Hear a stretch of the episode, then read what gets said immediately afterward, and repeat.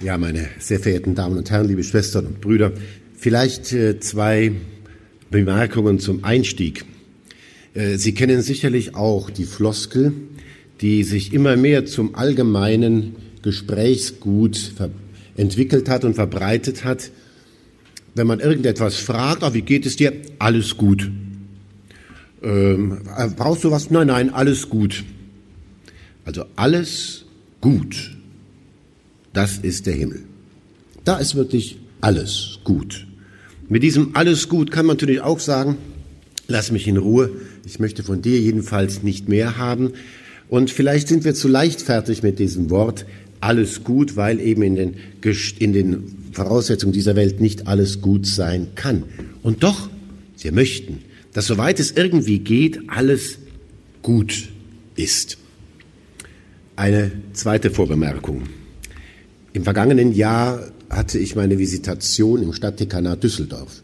Und ziemlich genau vor einem Jahr hatte ich das Gespräch mit einem Pfarrgemeinderat und da sagte jemand, Herr Weihbischof, wir brauchen einen Elevator Sheet. Was ist ein Elevator Sheet? Das ist ein Blatt Papier, wo so viel draufsteht, dass man das während einer Aufzugfahrt erläutern kann. Und auf diesem Elevator Sheet soll da unser ganzer Glaube enthalten sein. Ja, sagte ich, so einfach geht's natürlich nicht. Also man kann jetzt nicht innerhalb von einer halben Minute erklären, warum es nun äh, gut ist zu glauben. Aber die Dame, die mir das gesagt hat, die hat doch da einen, äh, so, was in mir Bewegung gebracht. Ich dachte, ja, man muss doch den Leuten nahebringen können, weshalb es schön ist zu glauben. Und daraus sind eigentlich erwachsen diese fünf Thesen, die Sie in Händen halten und die ich mit Ihnen ein wenig durchgehen möchte. Denn ich bin der Überzeugung, dass wir eine Botschaft haben, die der Welt fremd sein mag und für in den Augen und Ohren mancher weltfremd klingt, die aber den Menschen eine Freude bringt, die die Welt nicht geben kann und die Welt nicht nehmen kann. Und dahin zu gelangen, das ist ein Weg. Christsein ist ein Weg. Der erste Name der Christen war ja auch Anhänger des neuen Weges. Und diese fünf Punkte hier, die sind vielleicht solche Koordinaten dieses Weges. Und ich möchte sie mit Ihnen ein wenig bedenken. Und die Überschriften, sie sind eigentlich Schlüsselworte eines jeden menschlichen Lebens, Schlüsselworte, die deutlich machen, wenn man das hat, wenn einem das geschenkt ist, Liebe, Geborgenheit, Freundschaft, Freiheit, Gerechtigkeit, Frieden, Begegnung, Einheit, Perspektive und Paradies, dann ist man glücklich, dann ist alles gut. Also versuche ich das ein wenig mit Ihnen durchzudenken, ohne Anspruch auf Vollkommenheit. Und es ist kein wissenschaftlicher Vortrag, sondern es geht hier eher so etwas, was so im Laufe der Verkündigung auch bei mir gewachsen ist. Erstens Liebe und Geborgenheit. Wir glauben an einen Gott, der die Welt nicht allein lässt, sondern Mensch geworden ist und dabei Gott geblieben ist. Jesus Christus ist Gott und Mensch. Er hat unser Leben geteilt bis in den Tod hinein und durch die Auferstehung den Tod besiegt. Er ist und bleibt der Immanuel, der Gott mit uns. In einer Begegnung mit Firmlingen vor zwei Jahren fragte mich eine, ein Firmling, eine Jugendliche, wie würden Sie Ihren Glauben jemandem erklären, der noch nie was davon gehört hat? Und da würde ich genau da ansetzen. Also viele Menschen glauben an Gott. Viele Menschen sind auch gut. Aber wir glauben an einen Gott, der sich in diese Welt hineingegeben hat, Gott geblieben ist und Menschennatur angenommen hat, der unser Leben geteilt hat, der uns ganz nahe ist, der sich nicht in die Weltferne zurückzieht, sondern uns zuwendet. Das ist, meine ich, das A und O, das Entscheidende und Unterscheidende des Christentums schlechthin. Vor einigen Jahren habe ich mal unseren Erzbischof vertreten in unserer Partnerdiözese Japan. Dort hat die äh, Sophia-Universität gerade ihr 100-jähriges Jubiläum. Und ich war eben ein paar Tage dort und sprach auch mit einem deutschen Jesuitenpater, der seit Jahrzehnten dort tätig ist und immer wieder auch äh, Konvertitenunterricht für Japaner macht. Und ähm, er sagt, er fängt immer an mit der Schöpfungsgeschichte, weil an dieser Schöpfungsgeschichte schon einiges aus dem äh, deutlich wird, was das Unterscheiden christliche gegenüber der fernöstlichen Religiosität ist. Man muss wissen, dass die fernöstliche Religiosität in den unterschiedlichsten Spielarten doch davon ausgeht, dass Gott das Göttliche überall ist und sich immer wieder in verschiedenen Erscheinungsformen zeigt. Deshalb ist zum Beispiel auch der Tenno, der Kaiser, äh, hat er göttliche Qualität. Nicht in dem Sinne, wie wir meinen, eine Person, die man als Gott anbetet, aber in ihm zeigt sich das Göttliche, das prinzipiell überall sein kann. Also eine etwas pantheistische Grundeinstellung. Und die Schöpfungsgeschichte, sie macht deutlich, es gibt einen Schöpfer und es gibt eine Schöpfung. Es gibt einen Unterschied. Und dieser Schöpfer ist nicht ein Etwas, sondern ein Du. Und dieses Du hat den Menschen die Seele gegeben, hat ihn zum Du gemacht und spricht ihn persönlich an. Es gibt dieses Gegenüber und Unterscheidende zwischen Schöpfer und Geschöpf und zugleich das Verbindende, dass der Schöpfer von Beginn an sich dem Geschöpf zuwendet. Ein entscheidender Unterschied unseres Glaubens. Eben der von der Schöpfung schon begonnen, in der Erlösung, in der Menschwerdung Jesu Christi sich noch einmal steigert. Dass Gott sich mit der Menschheit verbindet und nicht nur sich ihr zuwendet, sondern tatsächlich eine Einheit bildet, dass Gott, der in Jesus Christus, Gott und der Menschheit verbunden ist, sind, dass er wahrer Gott und wahrer Mensch ist, radikal der Immanuel, das ist etwas, wo sich die Menschen von Beginn an schwer getan haben, wo von Beginn an die Auseinandersetzungen drum sich rankten und ich behaupte auch bis heute eines der umstrittensten Punkte oder der grundlegendsten äh, Streitpunkte im Christentum ist. Es gab zur Zeit Jesu die sogenannte Gnosis. Gnosis heißt Erkenntnis. Es kommt aus dem griechischen Denken.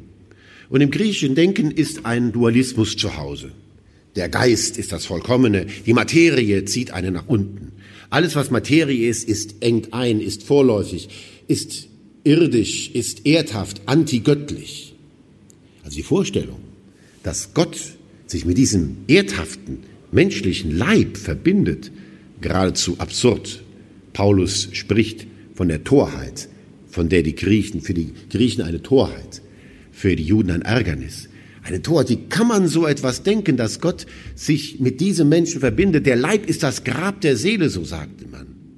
Und Erlösung ist in diesem Denken Erlösung vom Leib. Und so gab es eben dann die verschiedenen Heresien, die verschiedenen falschen Vorstellungen. Man versuchte Jesus, der sich uns offenbart hat, zu, sozusagen sich anzueignen im entsprechenden Zeitgeist. Also man wollte versuchen, irgendwie die Gottheit und Menschheit auseinanderzuhalten. Da gab es die einen, die sagten, ja, also Jesus war ganz Mensch, klar, aber nicht wirklich Gott, er war Gott ähnlich. Weil, wie gesagt, Gottheit und Menschheit, das passt einfach nicht zusammen. Die Arianer haben das sehr stark vertreten. Homoiusius, Gott ähnlich und nicht Gott gleich. Da gab es andere, die sagten, na ja, also Gott, er war schon Gott, das war, ist göttliches Handeln, aber er war eigentlich kein wirklicher Mensch. Er war nur, hat einen Scheinleib gehabt, die Doketisten meinten das. Oder jedenfalls, er war nicht wirklich Mensch, es fehlte ihm die Seele. Und da gab es wieder andere, die Nestorianer, die sagen, ja, war schon Gott, war auch Mensch, aber das war ziemlich geteilt, ja. Das war in Jesus säuberlich getrennt. Und die fingen dann an zu sagen, hier hat Jesus als Mensch gehandelt, hier als Gott. Aber Jesus Christus ist wahrer Gott und wahrer Mensch, in der einen Person verbunden. Gott und Mensch zusammen. Was ich damit sagen will, ohne jetzt die ganze Geschichte dieser Auseinandersetzung bis in die Gegenwart hinein auszuleuchten, wir tun uns schwer, viele Denker tun sich schwer, tatsächlich zu denken, dass Gott sich so radikal auf uns Menschen einlässt. Aber das tut er. Wenn Religion die Rückbindung des Menschen an Gott ist, dann ist Jesus Christus der Inbegriff in die Vollendung aller Religion. Denn es gibt keine größere Einheit, die zu denken ist, als dass in einer Person Gottheit und Menschheit verbunden sind. Wir glauben an den Emanuel, den Gott mit uns radikal. Das Zweite, Freundschaft und Freiheit. Wir glauben an einen Gott, der mit jedem einzelnen Menschen eine ganz persönliche, tiefe Freundschaft eingehen will. In der Taufe schließt Gott tatsächlich seinen untrennbaren Bund mit uns als seinen Kindern. Er zwingt uns die damit verbundene Freundschaft aber nicht auf, sondern respektiert unsere Freiheit, weil Liebe und Freundschaft nur in Freiheit möglich sind. Warum hat Gott eigentlich die Welt erschaffen? Das ist eine gute Frage. Also können wir natürlich auch nicht so beantworten.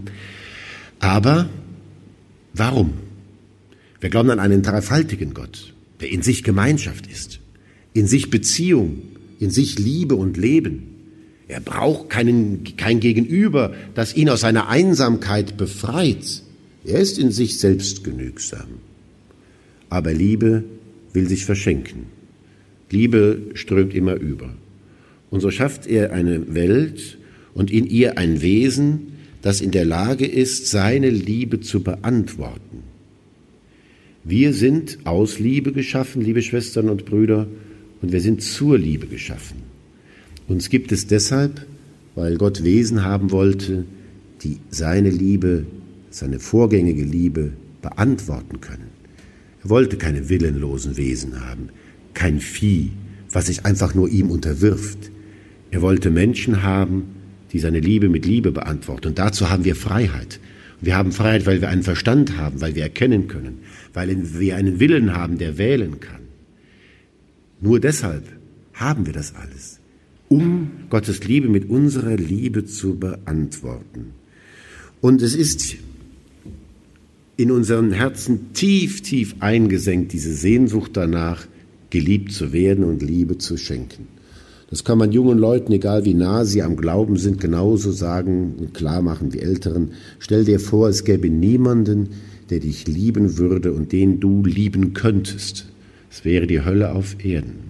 Wir haben in unseren Herzen diese Sehnsucht, die über uns selbst hinausreicht und die nach einem Du sich sehnt.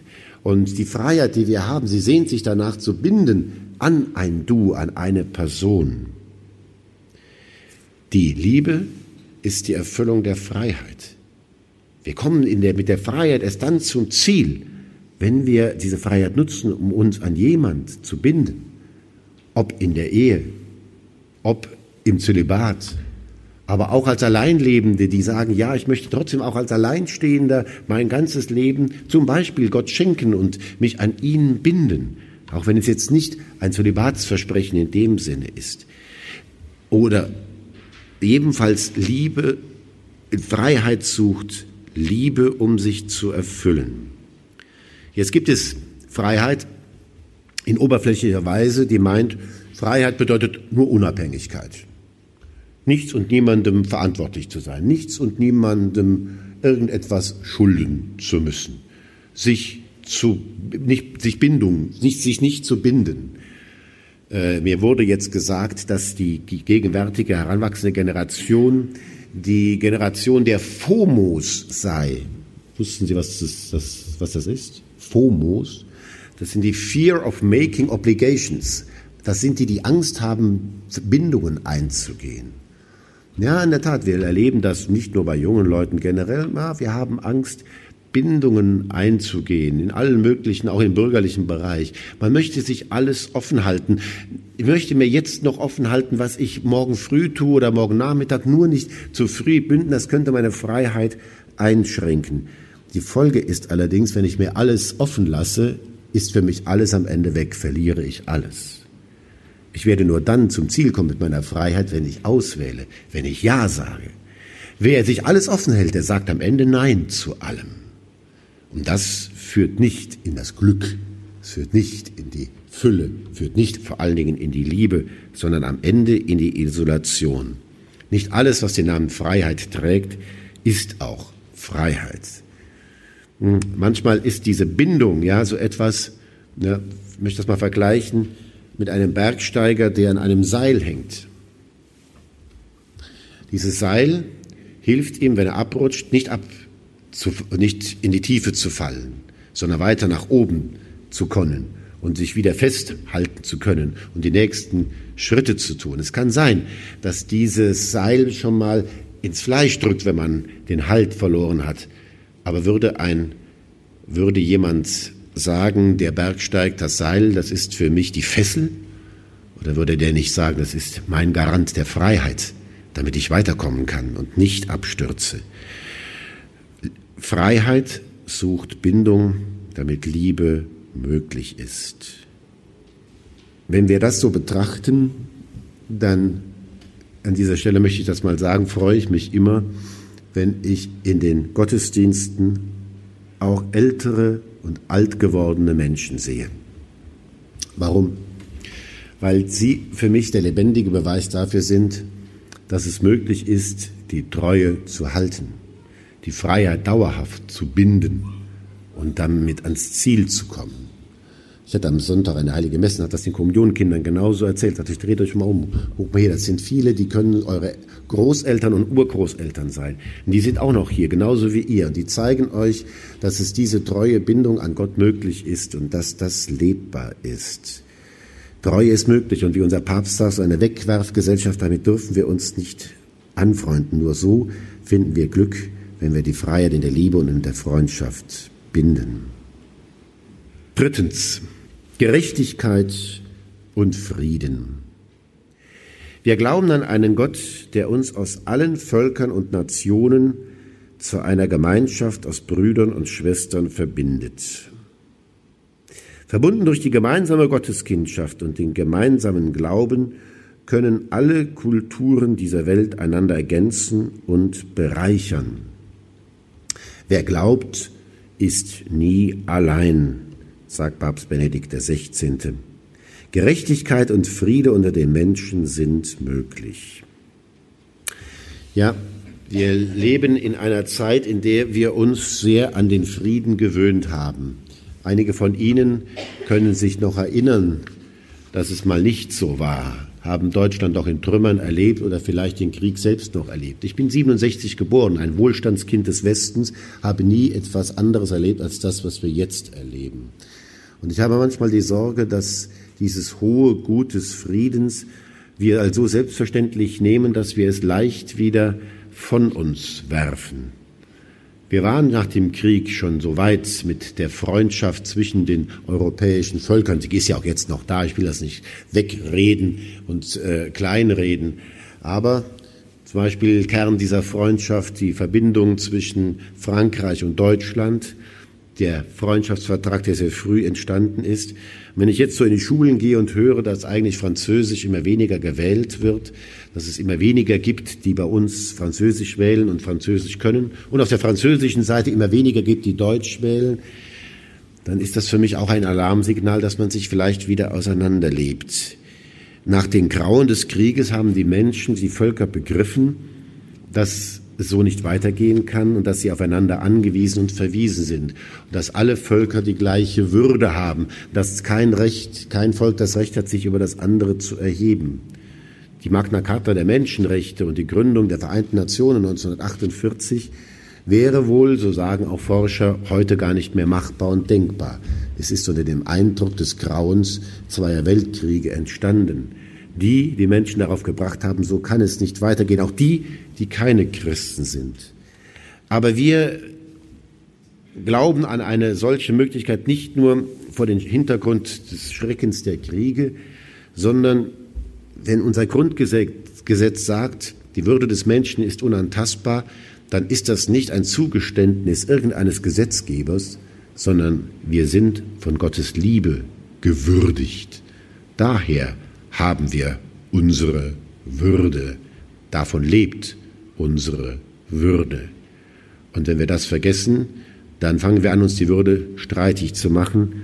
Und das können wir nicht machen. Wie wunderbar das ist, wenn es praktisch gelebt wird, das konnte ich letzten Sommer wieder erleben beim Weltjugendtag in Krakau wir waren vom S bis zum Köln ja mit 800 Jugendlichen da und ich war mit einer Gruppe von 35 Jugendlichen auch dabei. Und wir zogen da durch die Straßen von Krakau mit Hunderttausenden anderen. Und es war beides zu sehen. Alle hatten ihre Nationalflaggen dabei und haben auch ihre Nationalhymnen gesungen. Und trotzdem hat man sich dann gegenseitig, wenn man sich gesehen hat, begrüßt und beklatscht und dann wurde dann gesagt, ja, wo seid ihr denn hier? Ja, sind Polaki, Polen, ja, Viva Polonia und dann, ah, wir sind das so, ah, Viva Germany und so war das, äh, ein, konnte man sehen, ja, man kann stolz sein auf die eigene Herkunft, auf die eigene Heimat, das, was einem prägt und trotzdem nicht sich in Nationalismus ergehen, sondern in, in dieser Universalität unseres Glaubens. Die Kirche ist nicht zu verwechseln mit der sozialistischen Internationale, die insofern keine Nation kennt, sondern der christliche Universalismus bedeutet, jeder hat seine Wurzeln, jeder ist mit seinem Menschsein irgendwo verwurzelt und dadurch auch geprägt. Aber dieses Geprägtsein ist eine Bereicherung und nicht etwas, was zerstört. Und so müssten wir uns eigentlich begegnen, ob das nur Nachbarn sind, neue Nachbarn, hier in, äh, in unserem Land, in unserer Heimat oder in der Fremde. Wir können, müssen eigentlich jedem Menschen mit der Haltung begegnen, es gibt niemanden, von dem ich nichts lernen kann. Irgendetwas kann ich von jedem Menschen lernen. Ähm, in meiner Eigenschaft vorher als Generalvikar äh, konnte ich mehrfach ähm, Reisen in die Weltkirche unternehmen, weil wir vom Erzbistum Köln aus ja in über 100 Länder Kontakt haben und äh, jährlich über 1300 Projekte unterstützen, äh, dank der Kirchensteuermittel, die uns zur Verfügung sind. Und da gab es eben immer wieder mal solche Kontakte und man möchte eben nicht nur äh, einen Scheck bekommen, sondern auch mal zeigen, was damit geschieht. Und mh, dann kommt es einen wirklichen Austausch von Gaben. Also zum Beispiel war ich in einer der ärmsten Länder der Welt, in der Republik Zentralafrika, die vor, vor zwei, drei Jahren sehr in die Schlagzeilen kam durch Bürgerkrieg und wirklich schlimme Zustände. Und es ist wirklich einer der ärmsten Länder und sie sind sehr dankbar für unsere Hilfe und sagt nur, Klammer auf, äh, hier waren verschiedene Kolonialherren. Das Einzige, was geblieben ist, das sind die Brücken, die die Deutschen Anfang des 20. Jahrhunderts dort gebaut haben. Aber ähm, darum ging es nicht, sondern äh, wenn, wenn ich an diesen Besuch denke, dann denke ich aber auch an die bereichernden Begegnungen. Und ich habe in diesen ärmlichen Dörfern so viel Herzlichkeit und Freude gesehen, wie ich die nicht erlebe, wenn ich hier durch die hohe Straße gehe und sehe Menschen, die sich eigentlich alles leisten können, was sie wollen. Jeweils gegenüber denen, die dort leben. Und ähm, wir haben den Komfort, den man dort hat, der geht gegen Null. Und ich gebe auch ehrlich zu, als ich wieder zurück war, war ich sehr froh, einfach fließendes Wasser zu haben und einen Lichtschalter, der tatsächlich funktioniert, wenn man ihn betätigt und Straßen zu haben, die nicht Schlaglöcher sind und, und, und, und, und. Und äh, dass man hier eine, ähm, eine Bürokratie hat, die vielleicht manchmal nervt, aber eben nicht von Bestechung, äh, Skandalen, äh, heimgesucht ist wie dort, also wo die Korruption überall verbreitet ist. Man lernt das alles sehr schätzen, aber die Menschen dort und diese Fröhlichkeit, die die ausstrahlen, hat mir sehr zu denken gegeben, hat mich sehr bereichert. Oder ein anderes Beispiel. Südamerika, Chile, eigentlich eines der weitest entwickelten Länder in Südamerika. Ähm, es gibt da sehr, sehr reiche Leute, viel reicher Leute, als es hier bei uns gibt. Aber es gibt immer noch sehr, sehr viel Arme. Also die Spreizung ist sehr, sehr groß. Und äh, die Kirche braucht weiterhin unsere Unterstützung. Das wurde uns auch sehr deutlich gemacht, dass sie nicht ohne unsere Unterstützung auskommen. Aber auch da bin ich zurückgekommen, man kann von den Leuten wirklich was lernen.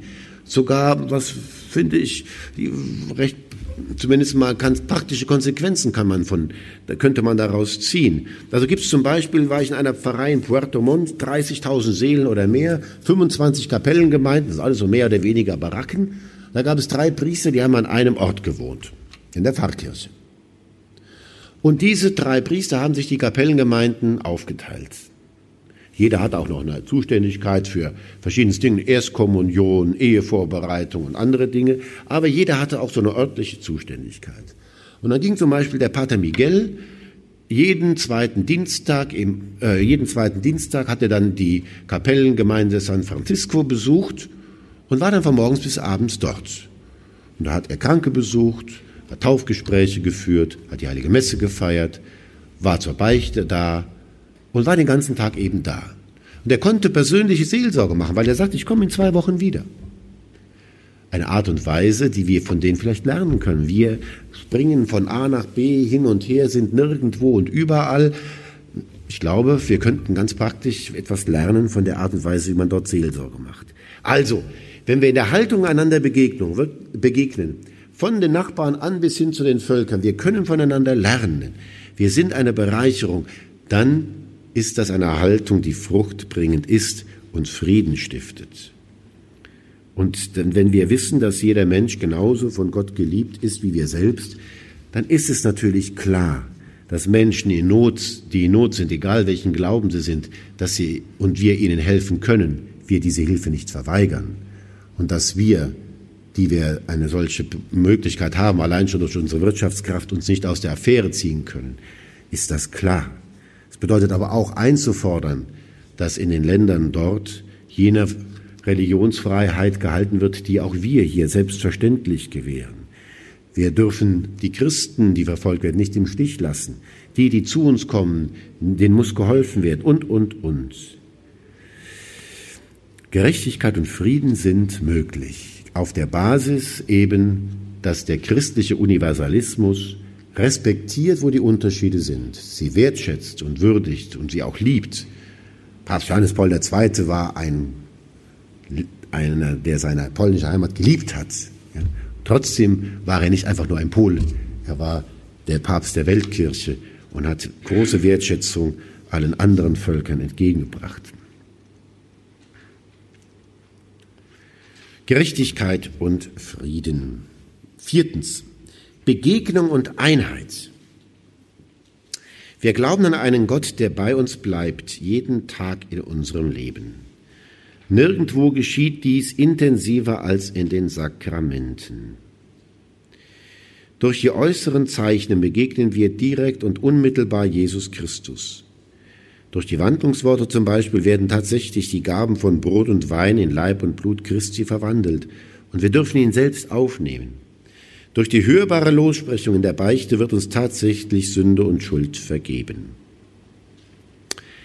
Ja, liebe Schwestern und Brüder, Liebe sucht immer Einheit. Wenn Menschen sich gern haben, dann möchten sie beieinander sein. Und wenn Menschen sich lieben, Verliebte, ja, heute Valentinstag, dann zeigen sie das nach außen, indem sie zum Beispiel Händchen halten durch die Stadt gehen. Zwar ein kleines Zeichen, aber doch ein körperliches Zeichen, wir gehören zusammen. Und wenn Menschen sich gern haben und sich treffen, dann umarmen sie sich. Umarmung ist auch ein Zeichen, ich möchte mit dir eins sein. Diese äußerlichen körperlichen Zeichen der Einheit, sie sind nicht zu verachten.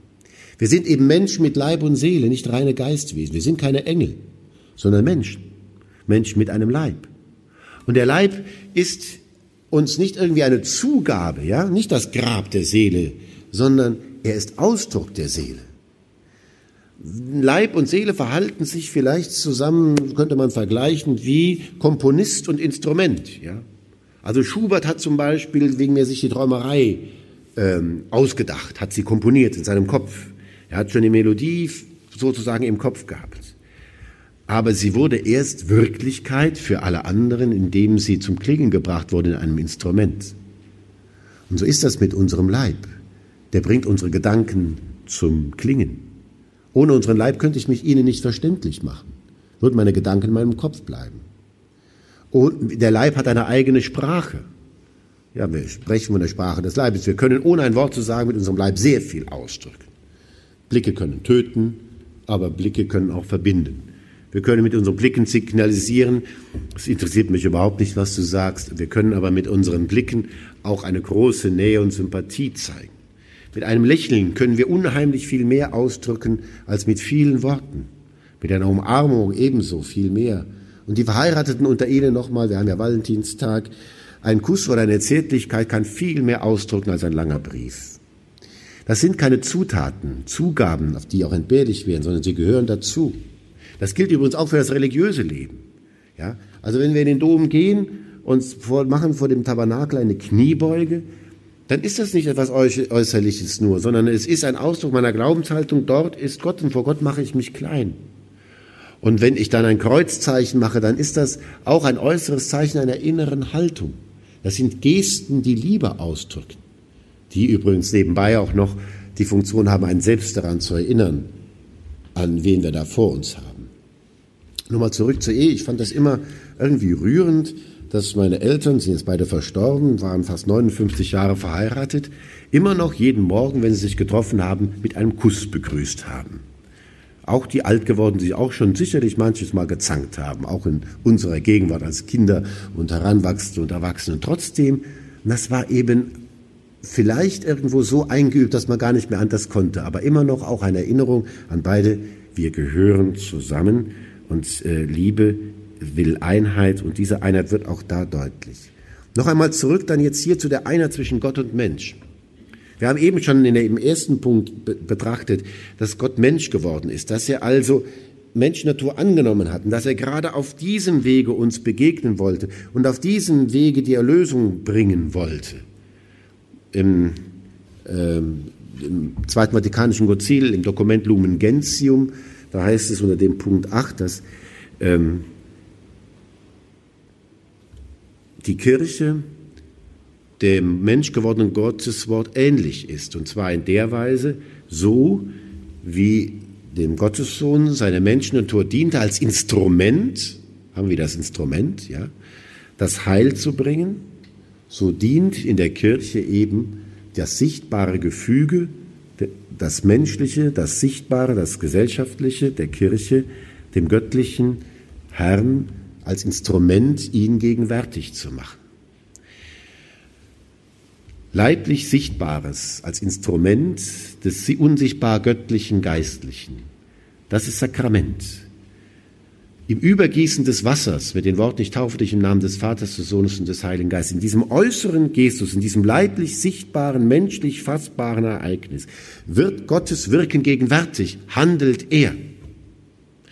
Durch die Worte des Priesters, das ist mein Leid, das ist mein Blut, hörbar und mit den Gaben, die sichtbar sind, die dienen Gott als Instrument tatsächlich in diesen Gaben gegenwärtig zu werden, sie zu wandeln in seinen Leib und sein Blut. Das ist mein Leib, das ist mein Blut.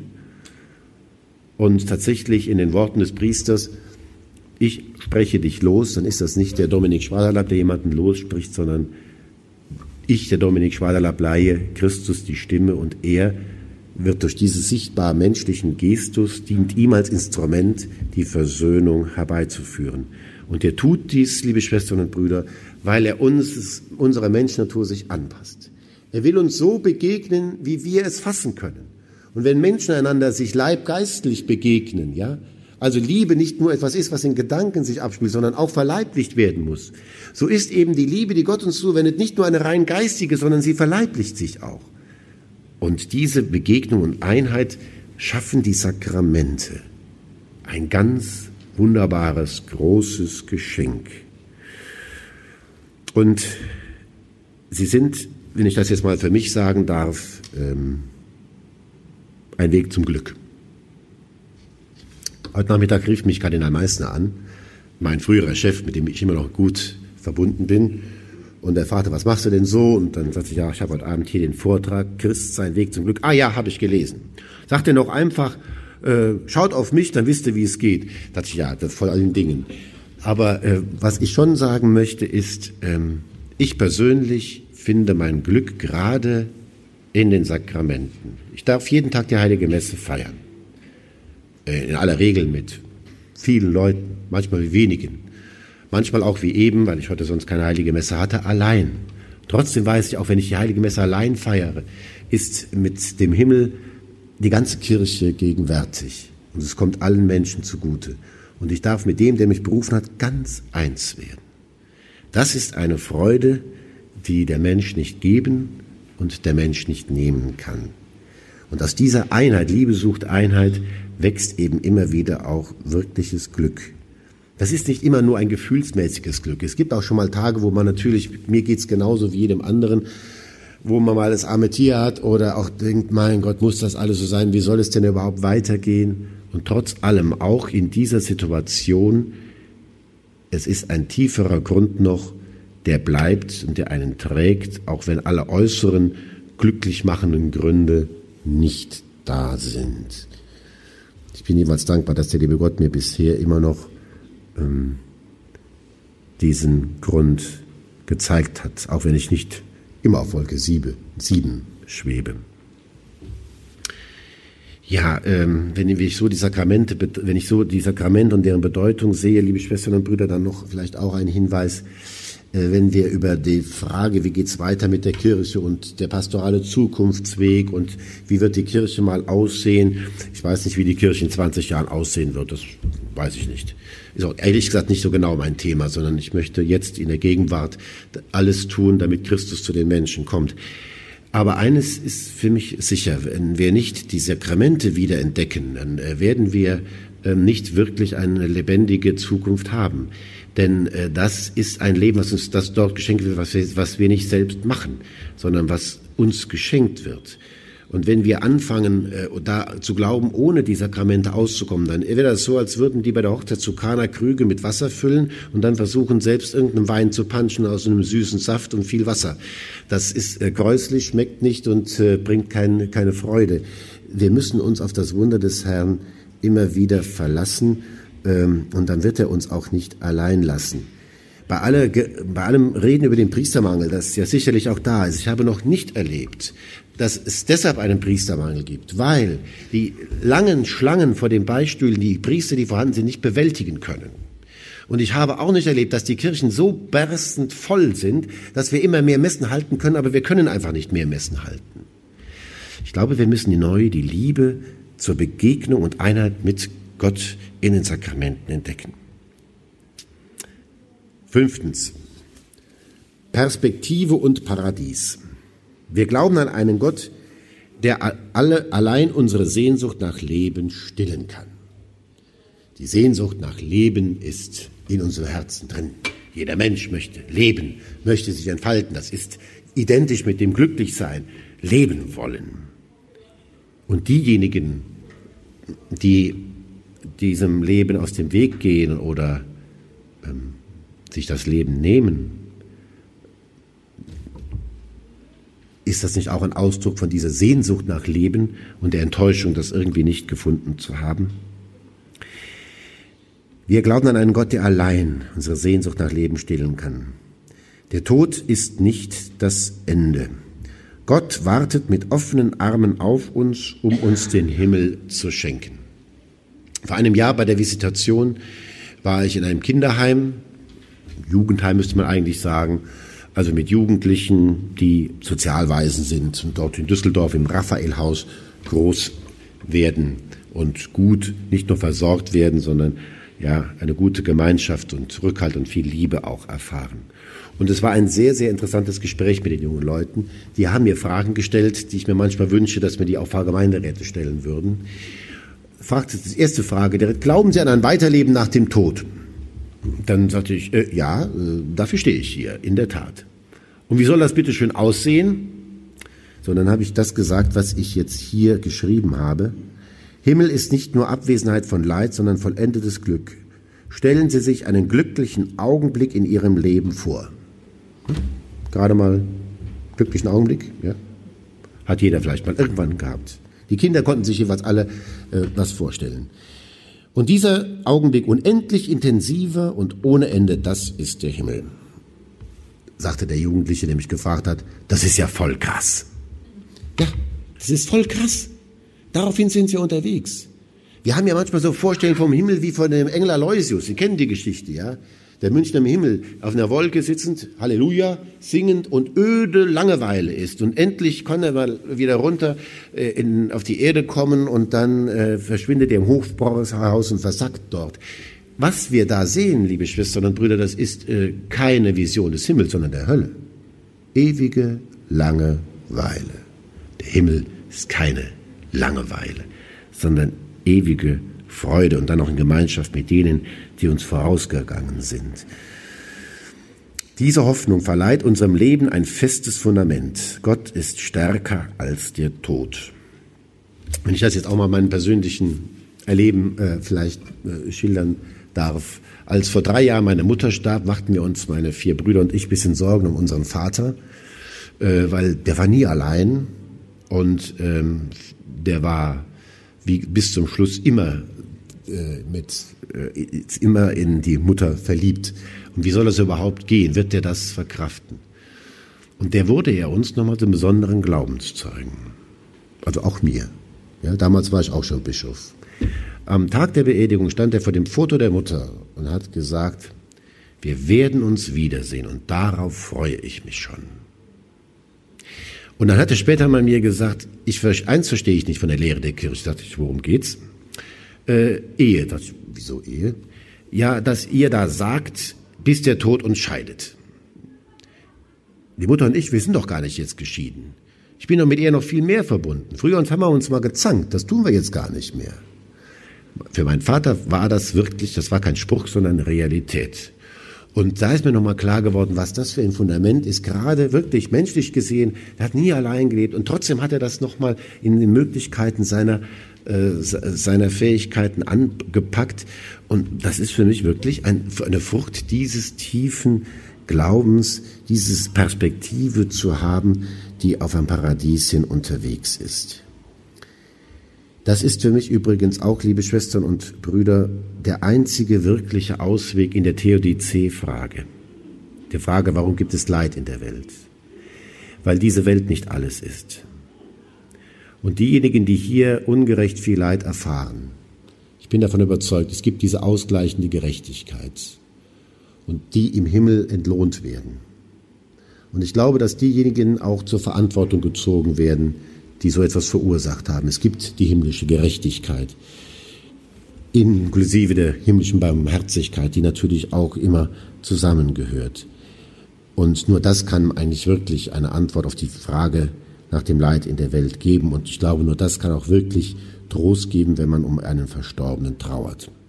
Also, Christ sein Weg zum Glück. Ähm, ich möchte dazu einladen, diesen Weg, Sie sind auf diesem Weg unterwegs, fortzusetzen, sich, diesen Weg fortzusetzen. Ich bin der Überzeugung, wir sind auf einem guten Weg. Und wenn wir da von anderen erzählen, dann ist das nicht, dass wir irgendetwas anderen aufschwätzen, ja, irgend sowas überreden, sondern helfen, den Weg zu finden, dass die tiefsten Sehnsüchte, die in den Menschen liegen, in allen Menschen und die in ihnen verborgen sind, zur Erfüllung zu bringen die Sehnsucht nach Liebe und Geborgenheit, Freundschaft und Freiheit, Gerechtigkeit und Frieden, Begegnung und Einheit und am Ende auch nach dem Paradies. Ich danke Ihnen für Ihre Aufmerksamkeit.